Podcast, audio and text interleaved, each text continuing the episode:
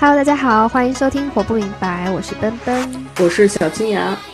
人生走过三十年，发现自己已经集齐了合租、独居和家人同住三种居住方式。那么今天我和奔奔，你你太像在背稿子了，你是在 但是没有啊比赛吗？完全脱稿，没想到吧？厉害吧？哇，好厉害哦！脱稿就好像在背稿一样的。没有没有，然后今天聊的契机主要是前段时间我跟奔奔聊，我才发现我以前一直觉得我很希望独居，因为我已经有几年都是和家人一起住，和我妈妈和我姐姐一起住，我一直觉得我应该独居，或者早晚有一天我还是要独居的。但是今年我的一个新认识是，我已经不适合独居了，或者我 prefer，我更想和家人一起住。是的，我记得之前小金牙有跟我说过，他在北京跟家人一起住的时候，他偶尔，比如说每两三个月可能会出去酒店开房住一天，就是为了享受一个人的时光。然后现在他搬到了上海之后呢，就距离我比较近了，所以我们从今年开始，他就会时不时的每个月来我家住几天。他刚开始的一两次来的时候呢，都是还觉得蛮开心的，就甚至有一天。呃，一一般他是周末的时候会来嘛，然后会住个三四天这样子。呃，如果是赶到工作日呢，我就会去上班，他就一个人在家里。我下班以后就会问一下他在家干嘛，他就说会他在，他就说他会在我家冥想。我说怎么冥想呢？他说就是站在我家的阳台上，假装自己是一棵树。这个和大家讲过了吧？喂，这个就之前有浅浅的提到，但这。放在这一期展开讲讲就非常合适。这个有什么好展开讲的？对呀，就是我的一种冥想方式嘛。对啊，就是或者是他会躺在我家地板上感受一下，想象自己是一只蟒蛇吗？没有没有没有，躺在地板上那个是要突破自己平常会做的事情，就是你去做你平常你你在平常不会在的地方冥想。那你下次替我舔一下我家地板是什么味道的，好不好？是我人在，不是我要干什么，好吧？我天，你家地板干啥？我先不纠结我能不能躺进去啊。比如说，我可以躺在七喜的猫窝里，感受一下这个世界。嗯，不过你刚开始来的时候是会觉得很爽嘛？可是逐渐的，小金牙也发现了一些不好的地方。因为虽然他来我家的时候，大部分。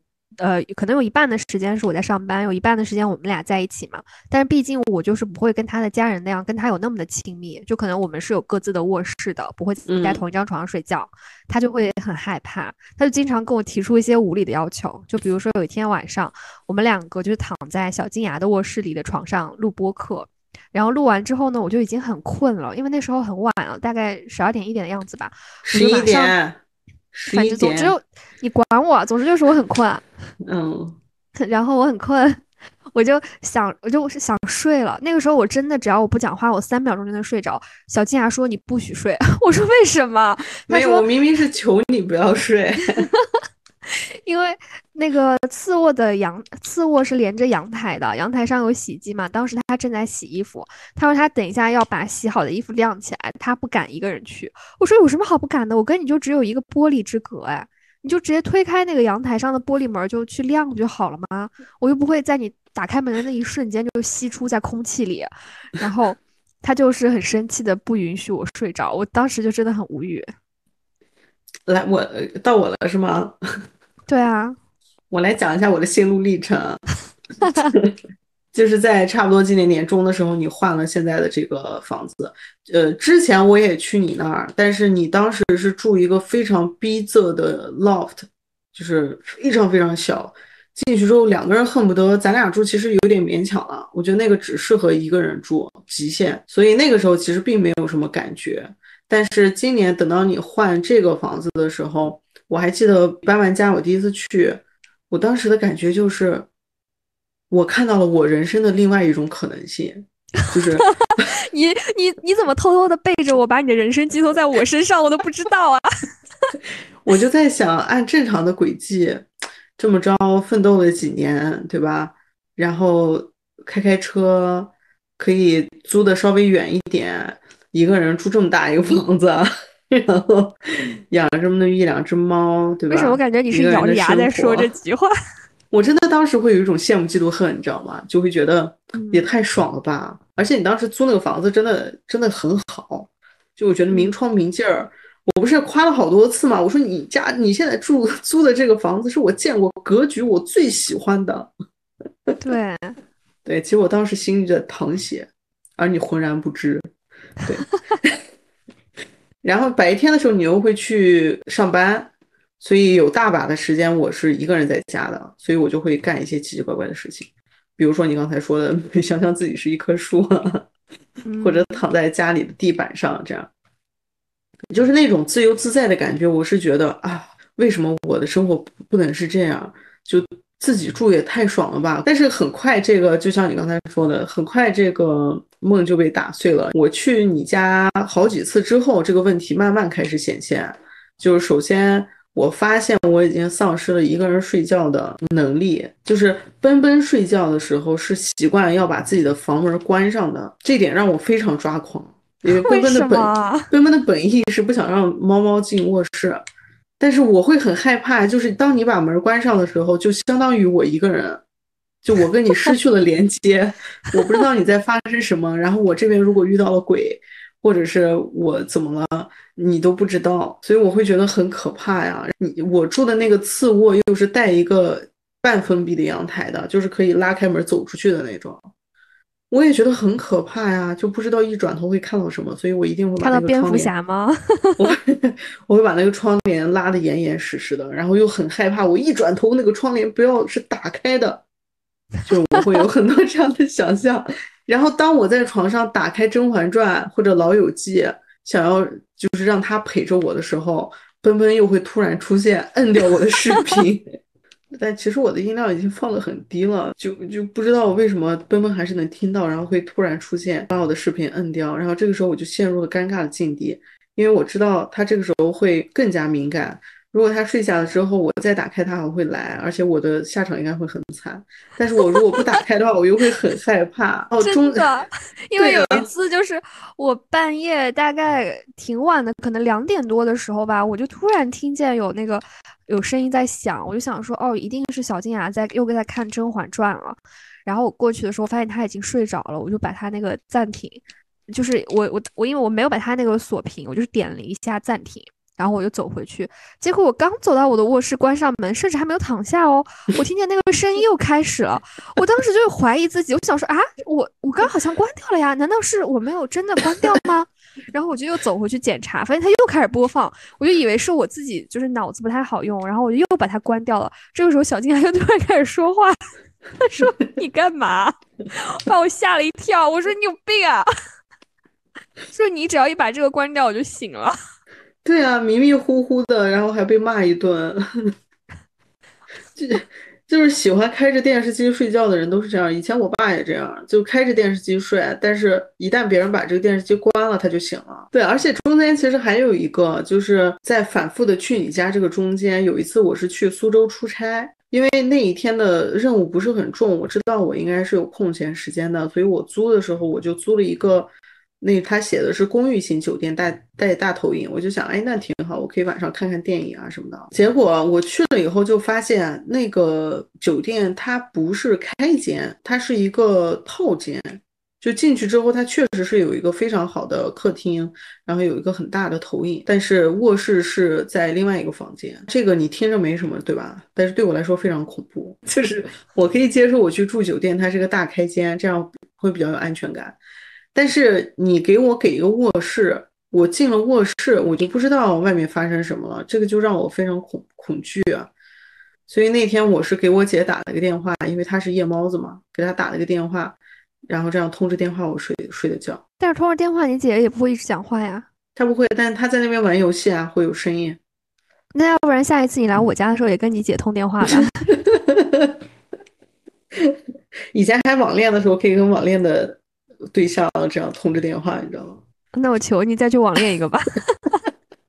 之前我在跟别人合租的时候，那段时间是十一十一节假日的时候，我的那个室友是回家了的，所以那段时间其实是我独居。然后有一天是就突然看到一只类似蜈蚣的一只虫子，我当时整个人都吓疯了，你知道吧？吓疯了之后，我呢就呃拿了一瓶杀虫剂，好在我有一瓶杀虫剂，就把它一顿狂喷，狂喷。对不起，铅笔，把它一顿狂喷。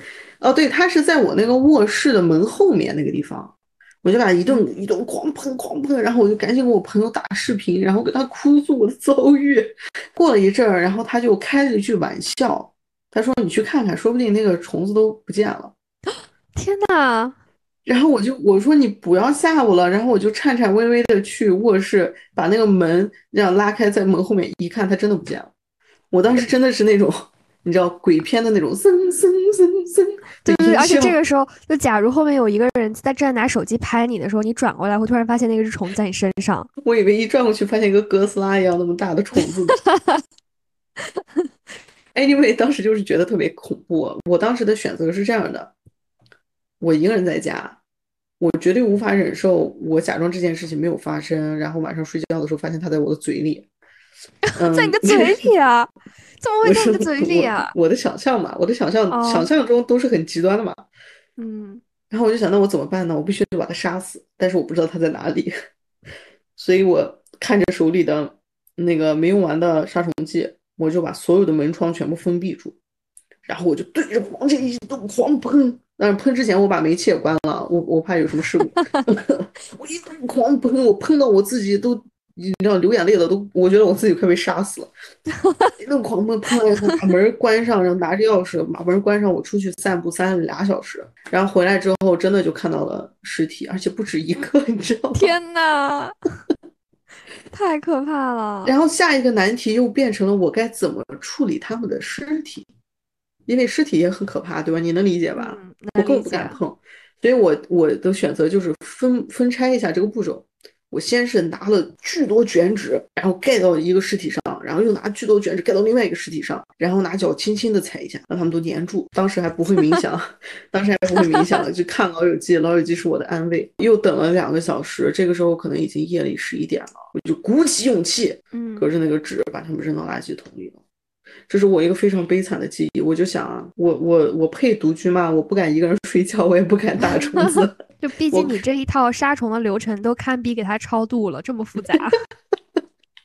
真的，你自己又不敢打，你又不敢碰，但是你又一个人在家，对吧？你又不可能不睡觉，所以就，哎呦，听到我的猫在叫吗？听见了，它在撒，它在站起来够我撒娇，它要让我拍它。嗯，还有另外一次，刚来上海。我刚来上海那个时候是我自己先过来的，所以也堪比独居。我过来可能住了有一个星期，然后我妈妈还在北京，她把东西陆陆续续的寄过来，然后她人再过来嘛，所以有一个星期的时间我是自己在这边。那个时候没有经验，你知道吧？不知道南方的虫子那么大，也不知道 不应该，也不知道你我在北京租老房子的时候，最多就是水电它可能有点不方便，就是电路可能有点老化呀。或者隔音有点差呀，冬天有点漏风，稍微有点冷，就是会有这种考量。但如果你能忍受的话，老房子也是很好的一个选择。但我没有想到，在在这边你要考虑到老房子可能它虫子会比较多，就容易有虫子这件事情，完全没有考虑。所以那个时候刚来上海，啥也不懂，租了一个巨老的那种老破小。那个房子我还查过，那个小区是八十年代的房子。我就一个人在家，我我一个人在那吃饭，我还点了一个罗森。我余光就看到了一个东西在动，然后我就转过去，转过去发现是一只打火机大小的蟑螂，而且它比打火机还要宽。就是我这一个我我这个西北人完全没有见过这种东西，我当时就吓得不行。然后，但是我当时选择站到凳子上，我告诉自己边地。啊，我就是要说自己大名，没有关系，我不在乎。我就说边地，你今天一定要跨过这道坎儿，你要跟这只虫子搏斗，你不能跑，要不然你怎么办，对吧？你都这么大人了，我在给自己加油打气的时候，突然那个蟑螂他妈的飞起来了，它它飞起来了，我人就疯了呀！我当时抄起我的包，里面有钥匙啊，抄起我的包我就冲出去了，然后我就住了两。你抄起你的。包把他打死了，结果你怎么可能？我连经过他我都腿软，好吗？我就想去住酒店，我就给那个当时链家那个中介人特别好，是一个小男孩，比我还小几岁，我就求他，我说我这个身份证啊忘在家里了，让他帮你拿身份证啊。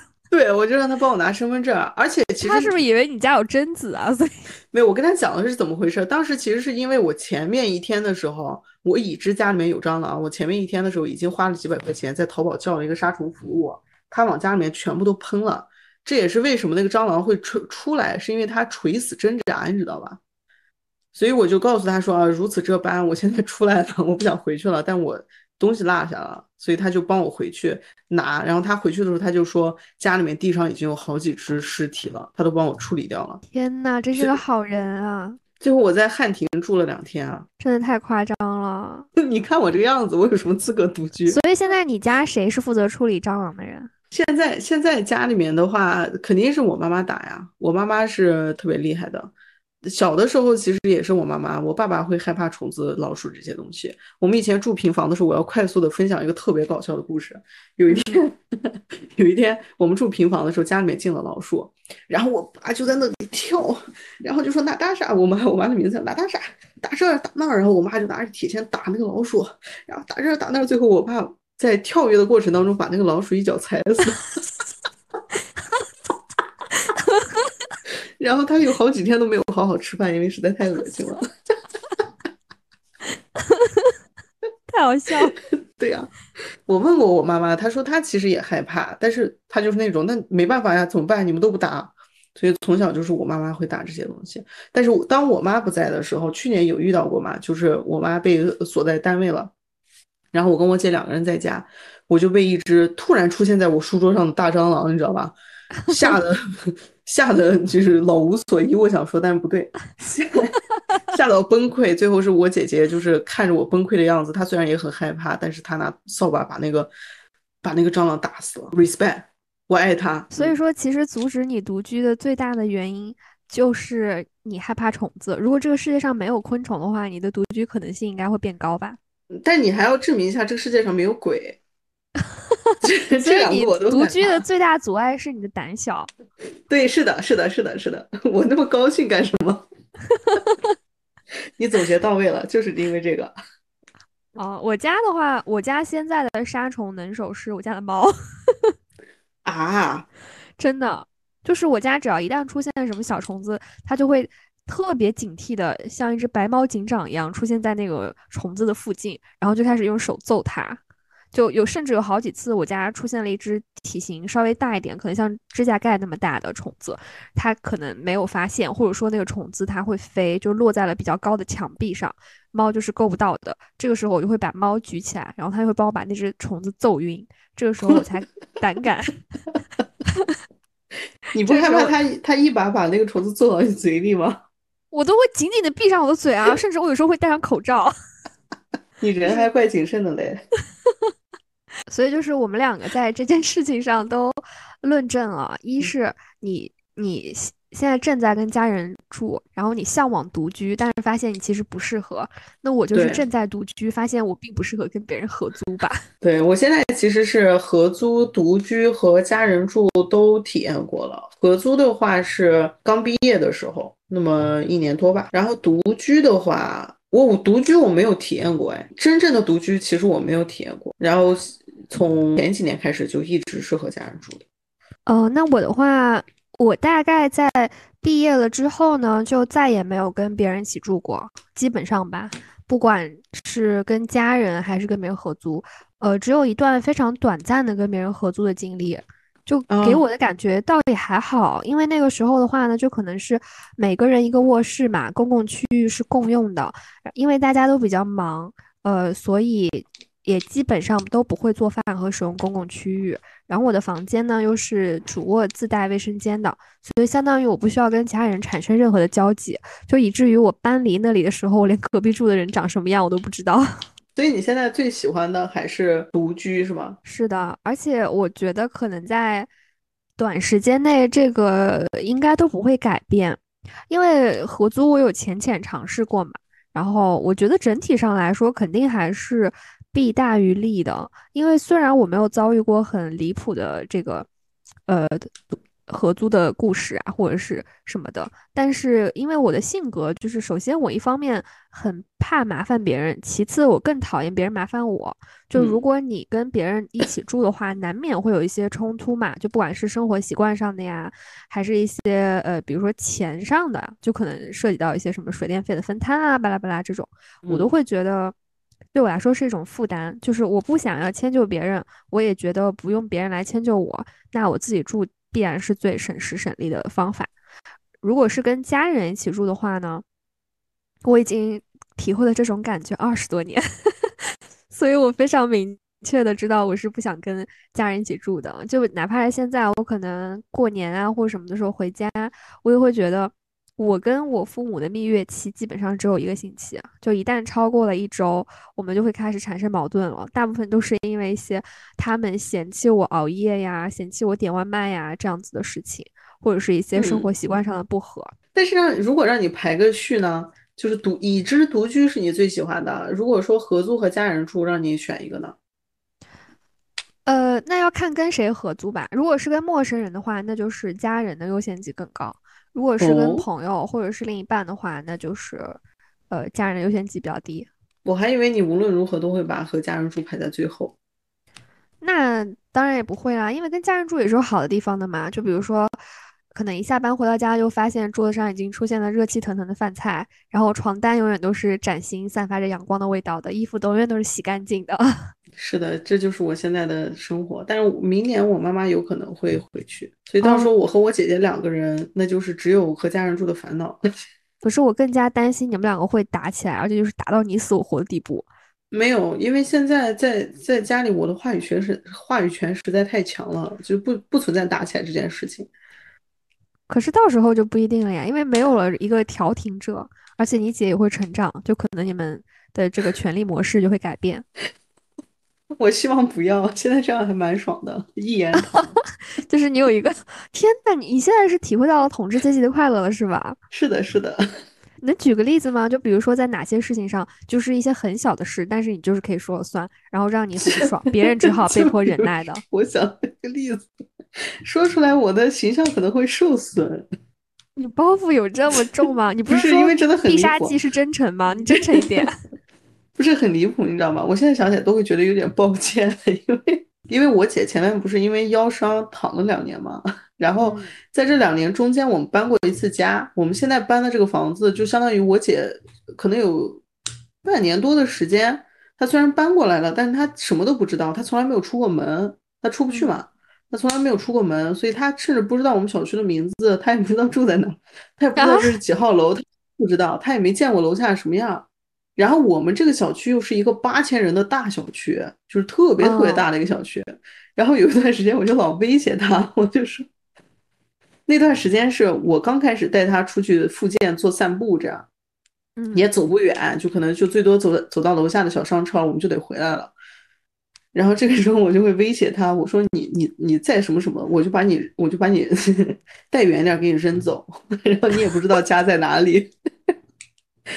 然后有一段时间，我姐姐会做噩梦，她会梦到自己找不到家了。哎，这就是一个经典模式啊！就是小的时候，家长就会说：“你要是不听话，我就不要你了什么的。” 对呀，他跟我说，他跟我说，我昨天晚上做了个噩梦，然后说什么我我找不到家了，找不到家，我觉得好抱歉，但是又有点暗爽。对。但是这个也不能算是你你的一言堂啊，就只能说是你利用了一些信息差的优势，压迫别人。类似的吧，从从这里你就能看出来嘛，就是听起来像是一句玩笑，但是我姐居然会真的恐惧，你就能看出来说，就是我我这个人在他眼里有多残暴。就是他有可能真的，他觉得你真的会这么做，对，就好像幼年的我们觉得真的会被家里家长丢掉一样。是的，是的。那你不会有那种吗？就比如说，可能你跟你姐想吃不一样的东西，但是因为你的话语权更高，所以就会做你想吃的东西。一般来说，如果我想的话是会这样的，但是我这个人实在太心软了，所以反而现在开始为自己挽回形象，是吧？对，是的，我觉得这个可能就是平衡吧。就虽然我这个人掌握话语权，但是我又比较心软，所以就就还好。对啊，但是我真的经常会威胁他了，就明天想不想吃什么什么了，或者怎么的。哇，这个真的是非常典型的家长形象，传统家长形象，对吧？对吧？哎，那你觉得你来我家的时候，咱们俩谁更有权利啊？我有什么权利啊？在你家，我一点权利都没有吧？你现在开始祸水东引了是吧？不是，我连晚上睡觉的时候听个老友记的权利都没有，我还能有什么权利啊？还有咱们，你你忘了第一、第二次播客的时候就已经跟大家说过了，就是那个空调。空调的事情，空调不让我调调低还是调高来着？哦，但是我们两个还是会相互妥协一点的，因为我是觉得你虽然在我家，但是你并没有那种人在屋檐下的感觉，因为你内心肯定是觉得我想，首先我想走就走，我想来就来，我不用为了就是仰人鼻息，其次你也并没有把我当成一个 值得尊敬的对象，你都是非常勇于发脾气 和表达你的不满的。我给你发过什么脾气？你举出具体事例来。经常生闷气啊，就是我不知道我跟你说了什么，你就生气了，然后就开始。哦，我知道了。比如说我给你做大盘鸡的时候，呃，强调一下，我给你做大盘鸡的时候，你进来说你是不是应该多放点什么什么的时候，我就会把你赶出课。对，就是他会小金牙会觉得我太过于指手画脚，因为。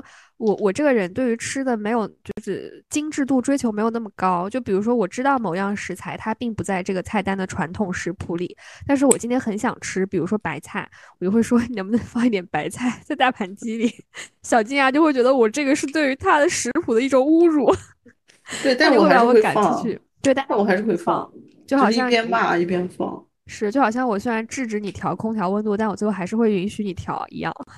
对啊，你会在路上那种开着车去公司的路上默默反思自己，然后流下热泪，说我为什么要这样对小金牙？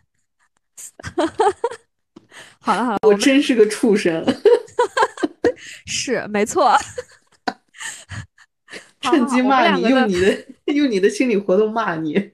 我们两个的形象挽回到此结束，回归正题。哦，那那刚才排序就出来了，所以说你最不喜欢的居住方式就是合租呗？呃，是的。那这一点上咱们俩一样，就是合租确实是我最不喜欢的一种。你说要是发生过什么大的事情，其实也没有。租房的烦恼有过，就是什么二房东二房东处理不力呀，什么房东来砸门啊，这种事情是有。但是合租的，嗯，发生的矛真没发生过什么大的矛盾跟室友之间。但是都是一些生活上特别损耗你精力的一些一些事情。对，没错，我还记得就是之前我在读书的时候，我们的那个公寓是这样的，就是大家每个人都有自己的卧室和卫生间，但是。客厅和厨房是共用的。那个时候，其实大家做饭做的也并不多嘛，然后也很少有人会在客厅看电视，所以其实厨房的使用率也并不高。可是有的时候呢，还是会发生非常糟糟心的事情。我有两件事情让我印象很深刻，就其中有一个男生呢，他比较喜欢在半夜的时候煮泡面。一般你吃完之后，泡面它还是会剩很多那个碎渣嘛，就这个呢，他。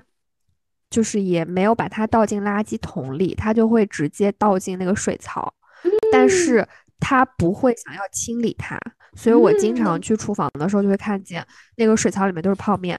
然后这个事情发生了几次之后呢，他可能也意识到了这样子不太好，所以他又采取了一种新的更糟糕的形式，就是。他先把那个水槽的漏斗拿起来，再倒进去，因为他觉得这这样好像通过水可以把它冲走，但实际上并冲不走，所以就会导致那个泡面还在那里，而且因为没有那个漏斗，所以它变得更难清洁了。再加上我们因为也只是室友关系，就没有那么熟，我也并不好意思跟他说，你下次可不可以不要这样，我就只能默默的忍受。除了这种可能是生活习惯上的一些摩擦吧，然后还有一些就是会嗯产生纠纷的事情，就倒不至于上升到钱呀或者是空间呀的这种程度，而是我记得有一个男生他买了一个电饭锅，但是他几乎从来不做饭，所以大家有的时候就会用他的这个电饭锅来做饭。可是呢，我也不是会做饭的人，所以我从来没有使用过这个电饭锅。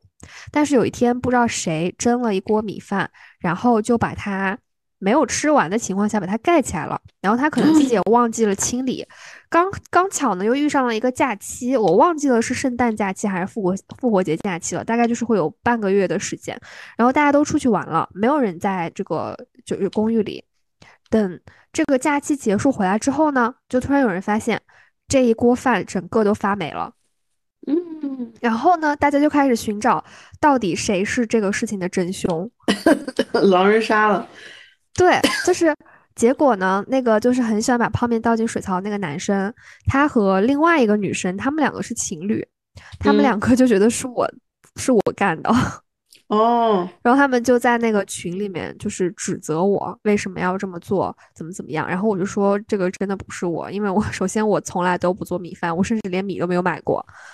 嗯，但是那他们为什么会觉得是你？呃，我也不知道，有可能是因为其他人跟他们俩的关系更好，然后他们可能认为，就是自己的朋友是，既然跟他们说了不是自己，那就可只能是我了，就跟他们没有那么熟。但是也确实不是我，所以最后大家就开始在，就他们就率先在群里说一些好，那就是狗做的什么什么，就之类这样的话。好幼稚。嗯，对，因为那个时候大家都还是学生嘛，但是我也有口说不说不清啊，我我因为我既没有办法证实，我也没办法证伪，我我只我只能说我自己心里清楚这个不是我，可是我并不能够让他们相信我，所以我虽然生气，但是也没有办法。后来我能够做的就是，呃，几乎不再使用厨房。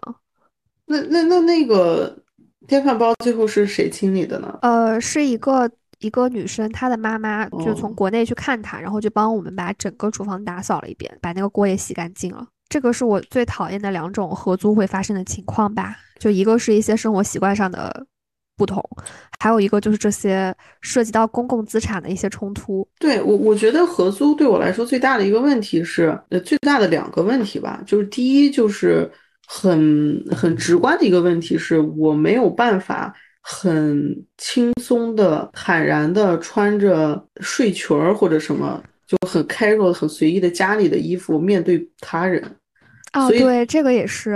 对，对我来说一个很大的问题是，虽然合租，我在家应该是轻松的，但其实我能轻松的空间就仅限于我小小的卧室。我我但凡要上厕所或者用厨房，我都是需要出卧室的，但我都得穿戴整齐。这个对我来说其实非常痛苦。就之前其实有一年的时间，我都是和一个呃关系特别好的一个前同事合租的，但是跟他合租的那年，我非常的痛苦，甚至我觉得比和陌生人合租还痛苦。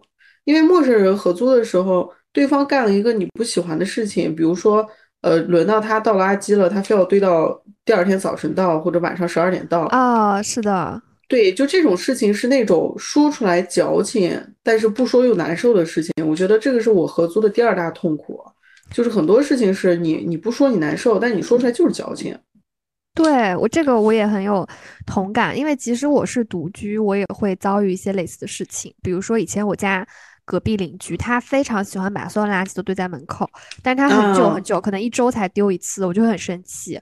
尤其是疫情那段时间的时候嘛，然后我就是通过他的垃圾袋就看到里边会有很多纸和药，我就知道他一定是病了。嗯，然后我就很害怕他把那个垃圾是堆在那里，就是会传染给我，所以我最后受不了了，我就去他的门上贴了一张纸条，上面写着：“请你把垃圾都丢了。”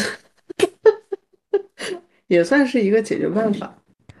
对，可是我觉得这样很没有威慑力啊！就是前两天我跟你讲，我说我家楼上的那个小孩，不知道为什么都已经凌晨一点了，还在蹦来蹦去，然后连带着我家的整个空调那个都在响。嗯，然后我就上去找他，他就态度非常好的说没问题，现在宝宝马上就睡喽，他就不会跳喽。然后回到家以后还在跳。对我当时不就问你，我说有一种人是嘴上会答应的非常好，但是他其实什么都不会做。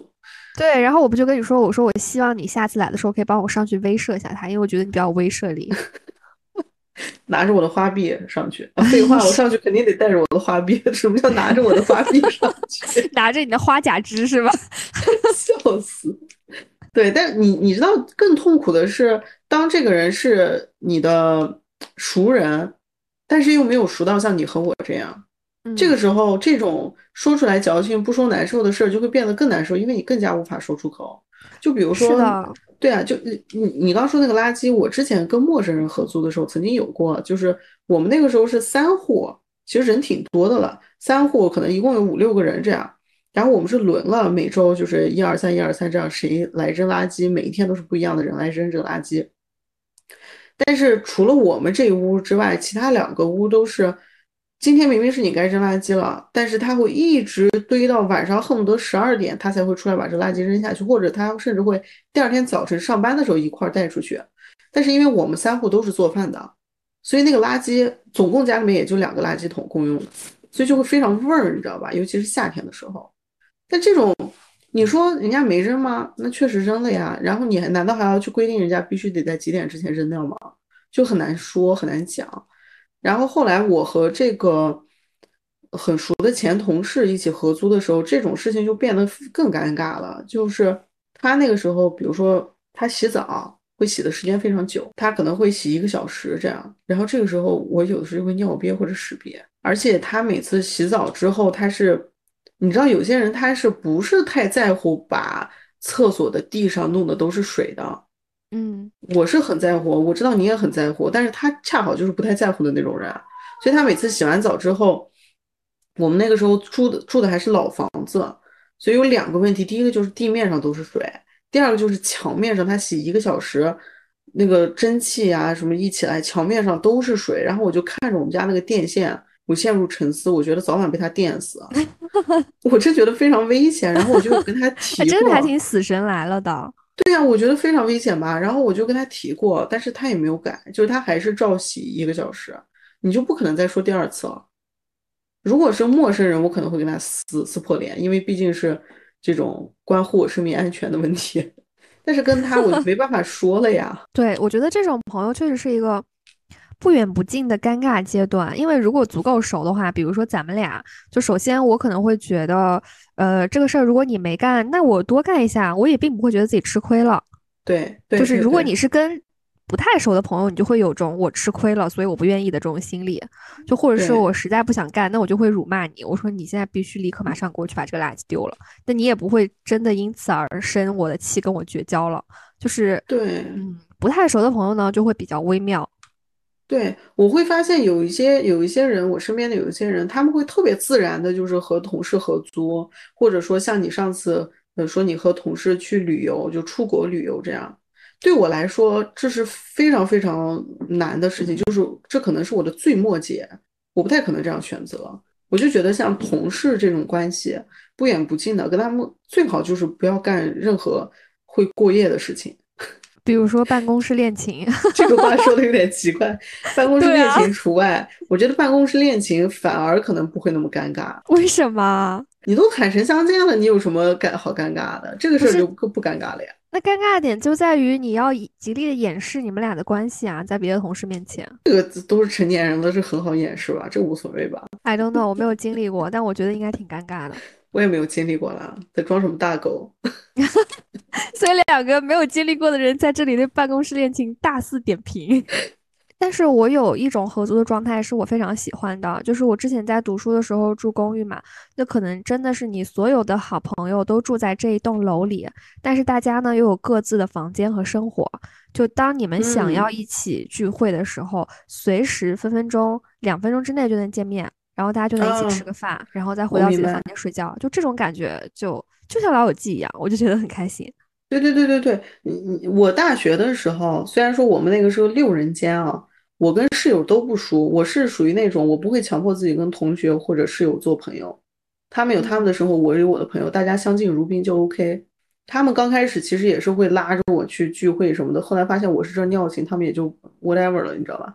我就特别喜喜欢这种状态，同时，我当时在大学的时候有另外三个关系特别好的女生，我们都在一个楼里面，所以就是你说的那种，随时就是我去楼上找你，来楼下找我，然后我们聊聊天，然后我们一块儿出去，就这种状态，我觉得特别好。怪不得你前段时间说我可以在隔壁租房子。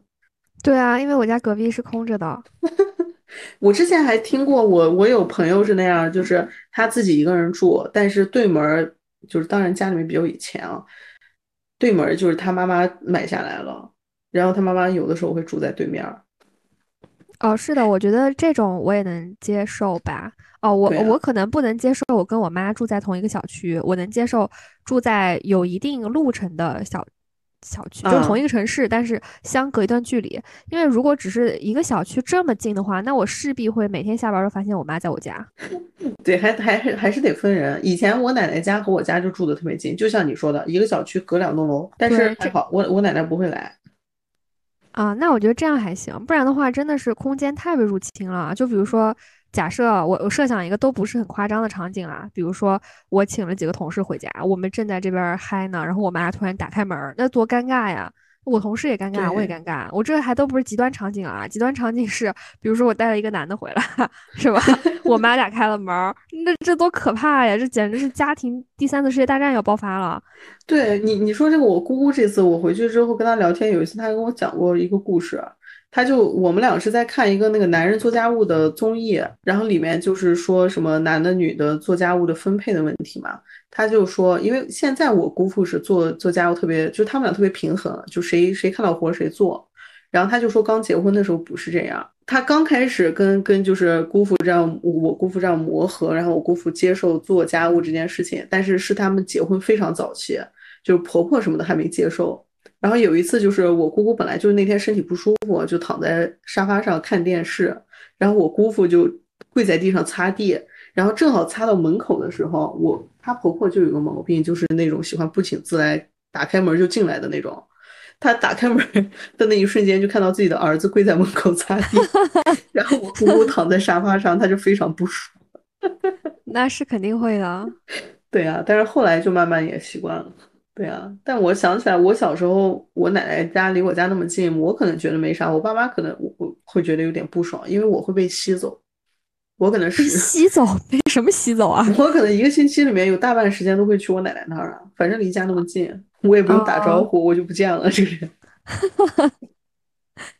但是其实说了这么多，我们两个的生活中还都还有一个重要的家庭成员没有提到。就是我们各自的猫，三个猫。我我现在有三个猫。我不是明年要换一个房子嘛？因为我现在换到我家隔壁吗？滚滚滚！我现在租的这个房子地板颜色太深了，我又有两只白猫，那个地板真的是我我真的应该听我妈妈的话。当时租这个房子的时候，我妈妈就劝我说不要租这个房子，地板颜色太深了。我没有听，结果现在我真的是崩溃，就每天都得吸地，不吸的话就非常非常的阿杂。然后明年我要再租房子。我最近看房子的时候，我就发现这三只猫给我的生活带来的变化。因为我会发现，我非常执念于有落地窗这件事情，但是当然不是为我自己，而是为他们三个。哦，因为猫猫很喜欢呀，很喜欢有落地窗，尤其是如果这个小区的那个落地窗面对的是马路的话，我会更喜欢，因为他们很喜欢看。不是我家吗？对呀。我我是不是第一次去你家？我坐在你家的阳台上，晚上的时候，我看着外面，我就说，这么长一溜窗户，然后外面又是车在走，我家猫肯定会很喜欢。那你快点搬到我家隔壁来。你看七喜每天晚上都会都会把头顶到外头，就是。把那个窗帘顶起来，然后看外面。是啊，但呃，我七喜我养猫之后给我带来的变化，在这一点上跟你有点类似啊。就首先，我先后购入了包括但不限于各种粘毛的、除毛的东西，那是肯定。戴森的吸尘器，甚至我今年还入手了那个扫地机器人，基本上都是为了七喜。因为养一只猫的话，确实太爱掉毛了。就是我不让它进卧室，也是因为它会让我过敏，我就会有过敏性鼻炎，很难受。嗯，而且有一些时刻是会让我很生气的，比如说我可能刚刚地板拖干净，光洁如新，这个时候它突然有一点轻微的软便，然后呢，它就会在地上蹭屁股，我一推开门就看到我光洁的地板上有好多屎痕，而且都贼 臭，我就得忍捏着鼻子去给它擦那个地上的屎痕，或者是就是我家的水源其实是比较多的，它呢最不喜欢喝的就是它自己的盆里的水。他其他喜欢喝的水呢，依次从高到低，分别是我杯子里的水、花盆里的水以及厕所里的水。你说的花盆里的水是你的那个很漂亮的小荷叶是吗？哦，那个现在已经直接改造成他的水缸了，因为他太爱喝那里面的水了。然后我说的是，就是我家不是会有很多那个绿萝吗？就你知道花盆的下面，它会再放一个那种小小的盆。里面用来装积水的，但是那个盆里的水是很脏的，因为它是有很多泥土。嗯七喜在那里喝过之后呢，它是用爪子掏着喝，它的手上就会留下泥土的印子，然后呢，它又会上床上沙发。我经常时不时的就发现我家沙发上有好多 那个泥土的脚印。最让我生气的还是马桶，就有一我一直不知道他喝马桶里的水，直到有一天，他就是非我想去上厕所，然后那天我回到家很晚了，大概晚上十点多，就是加班很累很累，然后我一打开门呢，就发现他的后脚踩在马桶圈上，前脚踩在那个马桶壁里，喝马桶里的水。我当时就说你在干什么？然后他被我吓了一跳，他后脚一滑，他直接掉进去了。那个时候已经晚上十点多了，我也找不到可以洗猫的地方，我就只能自己给它洗。啊，我当时真的是又又生气又那个难难过，就怕我自己给它洗没有那种烘干的东西，它会感冒，就是又替它担心。哦，真的是很让我绝望。不过不过也是有好的方面啦，但是我想先听你讲完一些你的不好的地方。猫猫的不好的地方吗？我刚才又想到一个，除了落地窗之外，我现在租房子很看重的一个是不能有皮沙发。哦，对，是的，我们家这三只猫吧，本来这两只猫其实还可以，后来我姐也也跟我们住在一起之后，她又带来了一只，就是这个老三。老三是个奶牛猫，养过猫或者喜欢网上吸猫的人都知道，奶牛猫就是猫中哈士精神不太奇，正常。真的精神状态堪忧。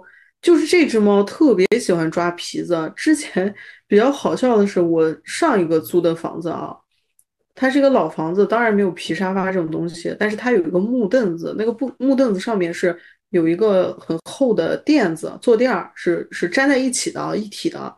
那个坐垫儿是皮的，是个墨绿色的坐垫儿。然后这个小家伙来了之后，就动不动就在上面挖爪子。等我发现的时候，为时已晚，都已经挖开花了，我就没管它了。等到退租的时候，我开始发愁了，我就想这个怎么办？这个肯定得让我赔钱，我又不想赔钱。后来我就在淘宝上找到了修复皮质皮具的东西，我花了一晚上把它修复了。你想想我，我妈就说你现在太厉害了，手艺人，就这你都能修复。对啊，这就得修复。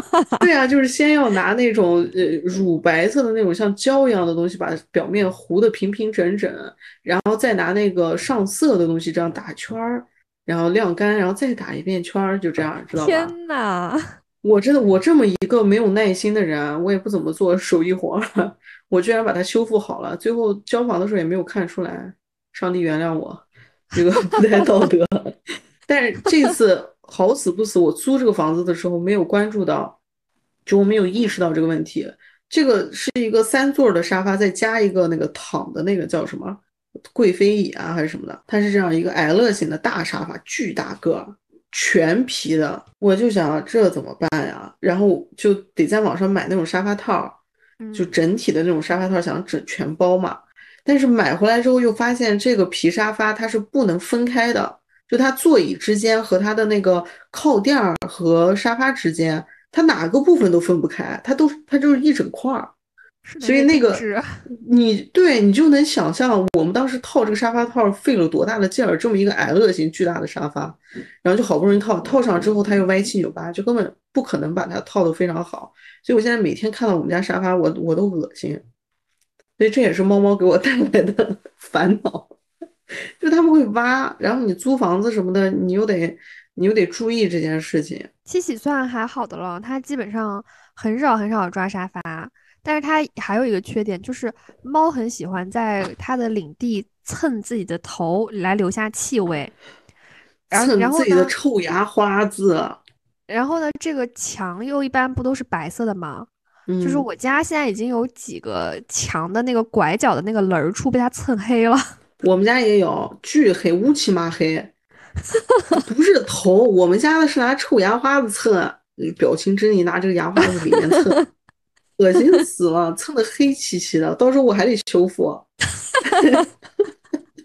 技能树又该点上了。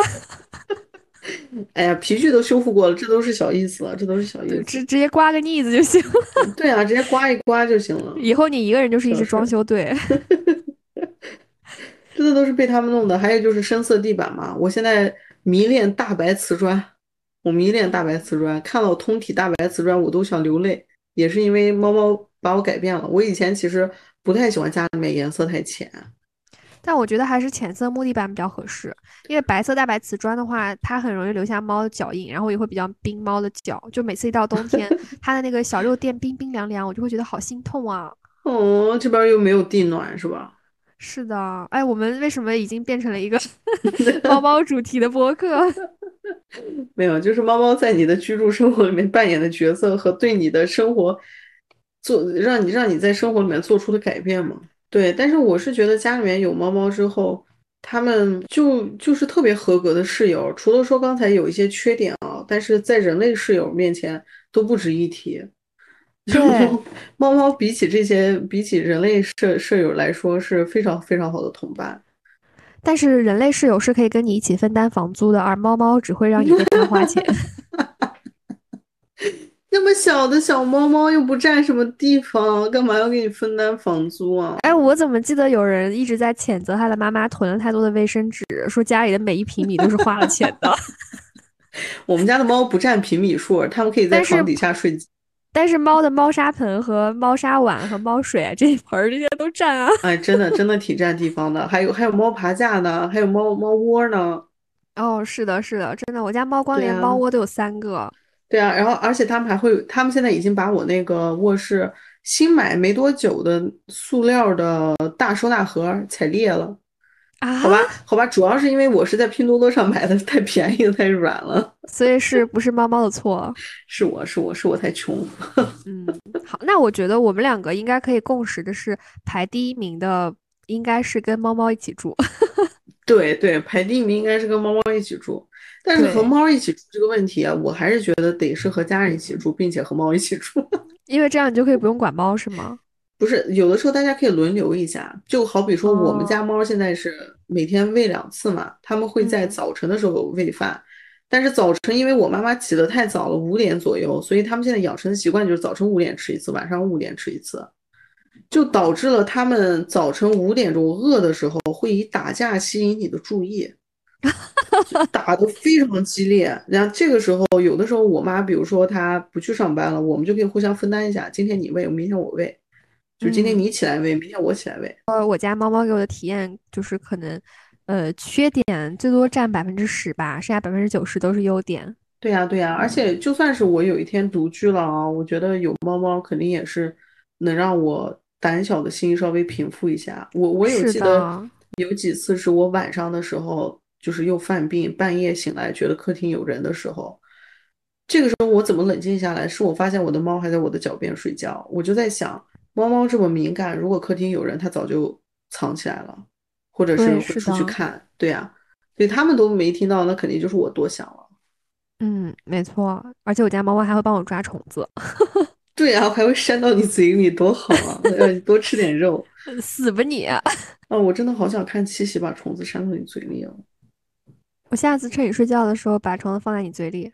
你得了吧，你都不敢捏虫子，吹什么牛呢你？我可以买那种油炸的呀。哎呦，好了啥，我上次我上次那个还网恋的时候，有一次把对方惹生气了，给我的惩罚就是吃蚕蛹。你吃了吗？我吃了呀，那个那个口感和味道我至今难忘，太恶心了。我不知道为什么这个世界上会有人喜欢吃蚕蛹这种东西。你下次来的时候，我帮你回忆一下。外脆内黏。别说了，哎呦，能想象吗？我能想象，因为我也被逼着吃过。还有一个奇怪的糊，你得把它吐了。这个我没感受到，我是去别人家吃饭，然后他妈妈非常热情的，非要叫我吃，我拒绝了数次无果，最后我就勉强放进嘴里，随便嚼了嚼，然后就吐了，就说挺好吃的。但我甚至，但我阻止了我自己感受它那个口感和味道。我感受到了，嗯，不可避免的感受到了。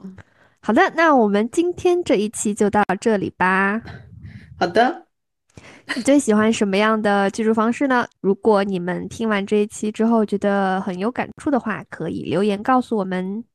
生活像一团乱麻，又开始了，你是不是？